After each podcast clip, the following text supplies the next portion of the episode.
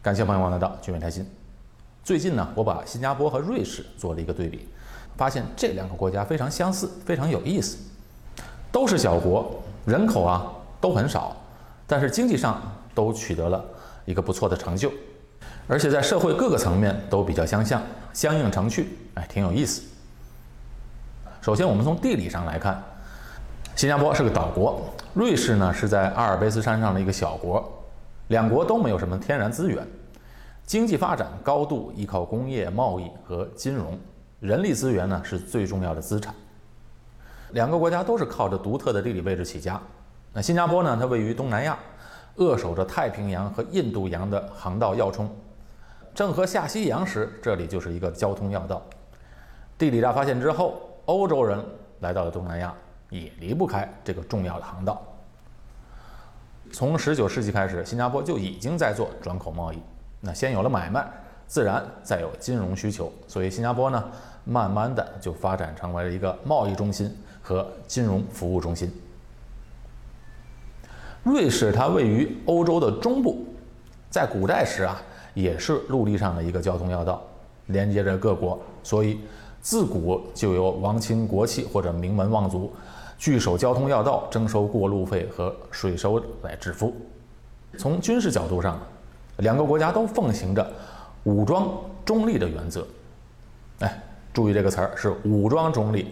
没有武装想中立也不行。在国际政治中，中立国是指一个主权国在战争中不支持任何一方，并声称将抵御任何入侵的这一做法。瑞士可以说是最早宣称自己是中立国的国家，他们在整个第一次世界大战和第二次世界大战中。都维持着武装中立，通过宣称中立和外交手段，加上一些妥协，使自己免遭了战争的涂炭。那同样的，新加坡呢，也是以贸易起家的这么一个小国，和世界上各国的联系非常紧密。独立之前，长期是英国军队驻扎在这里；独立之后，开始实行兵役制度，所有的男性都需要服两年的兵役，和瑞士一样。都是全民皆兵，国防开支呢在 GDP 当中占比非常高，军事实力相对于东南亚其他国家是比较强的。那新加坡呢一直奉行的是独立自主，对于各个大国都保持中立，不选边站。也正是由于中立的原则，而且它能说到做到，使得这个地方一直能保持着繁荣，成为世界上的一个连接点。我们再从移民人口上来看。新加坡是一个城邦国家，而瑞士呢，也大约有三分之三的人居住在都市地区。哎，不同的是，瑞士是在高原，新加坡是在海边。瑞士人口啊有八百万，主要是日耳曼人，此外还有法兰西和意大利人。瑞士的外国居留人口约占总人口的百分之二十二，其中呢，意大利人最多，其次为德意志人，再加上一些其他的欧盟国家的人。新加坡人口有五百七十万，其中公民三百五十万，永久居民五十三万，还有一百五十多万人是外国人，哎，就包括了来这儿工作人士和留学的学生。外国人和本国人的占比比瑞士更高，每四个人当中就有一个是外国人，所以这两个国家都是多元社会。瑞士是由德语区、法语区和意大利语区组成。瑞士人呢，基本上都会至少说两种语言，而新加坡的掌握的语言呢，通常也是两三种，英语加母语，年长一辈呢还能说方言，所以比较起来，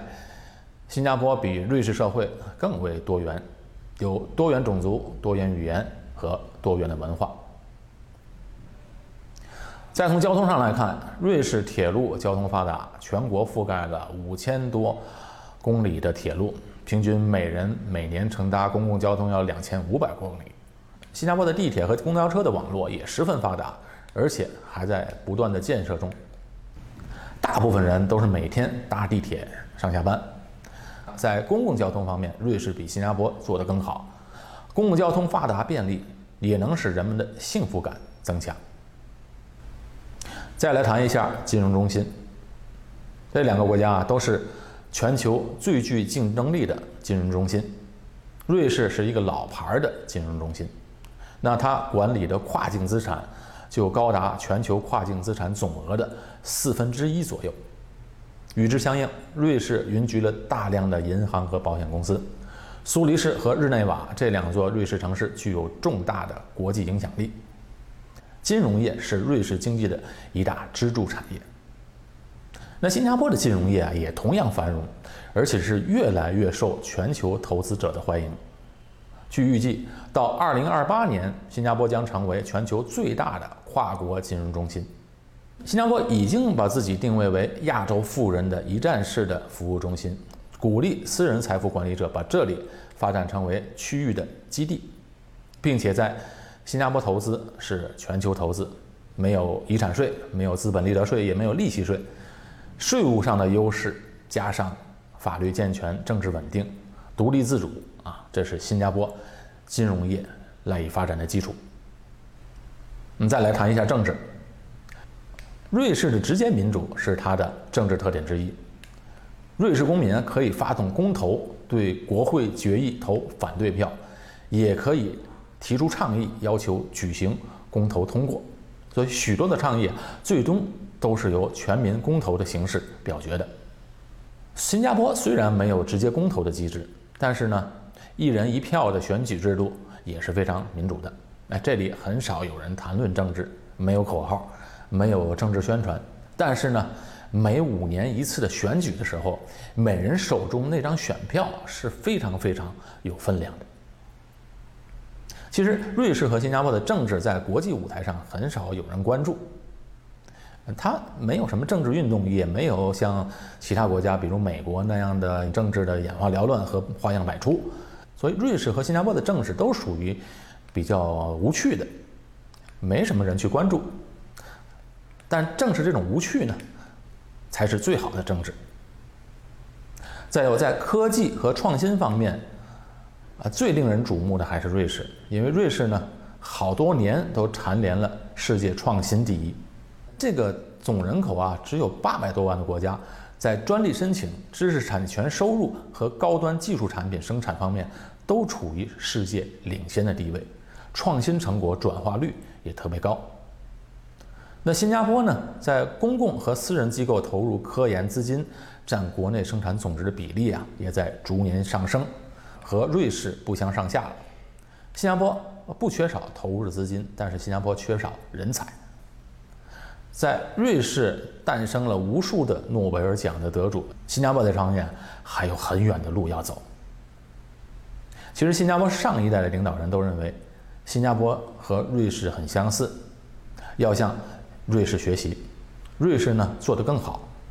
瑞士做得好的地方，新加坡也能做到，甚至可以做得更好。上世纪八十年代时啊，新加坡就提出了以瑞士为学习榜样，要在两千年之前实现国民所得达到瑞士在一九八四年的水平。这一目标呢，在九十年代的时候就实现了。当然，现在呢，新加坡和瑞士都属于高收入的国家，人均寿命来讲，两国都位于世界上的啊前五名。这些年呢，新加坡发展比较快速，也越来越自信，在许多方面呢，都赶上了瑞士，甚至超越了瑞士。新加坡还在继续学习瑞士在科研方面的发展与政策制定，公共资源的领域和经济领域，新加坡可以推进的更快。但新加坡的历史较短，形成自己独特文化的日子还比较短，所以在人文方面、艺术方面和瑞士还是有很大的差距的。两个国家，一个在欧洲，一个在亚洲，一个在北半球，一个在赤道边上，距离虽远，但相映成趣。不过呢，对于华人来说呢，可能新加坡这个地方呢，更有家的感觉。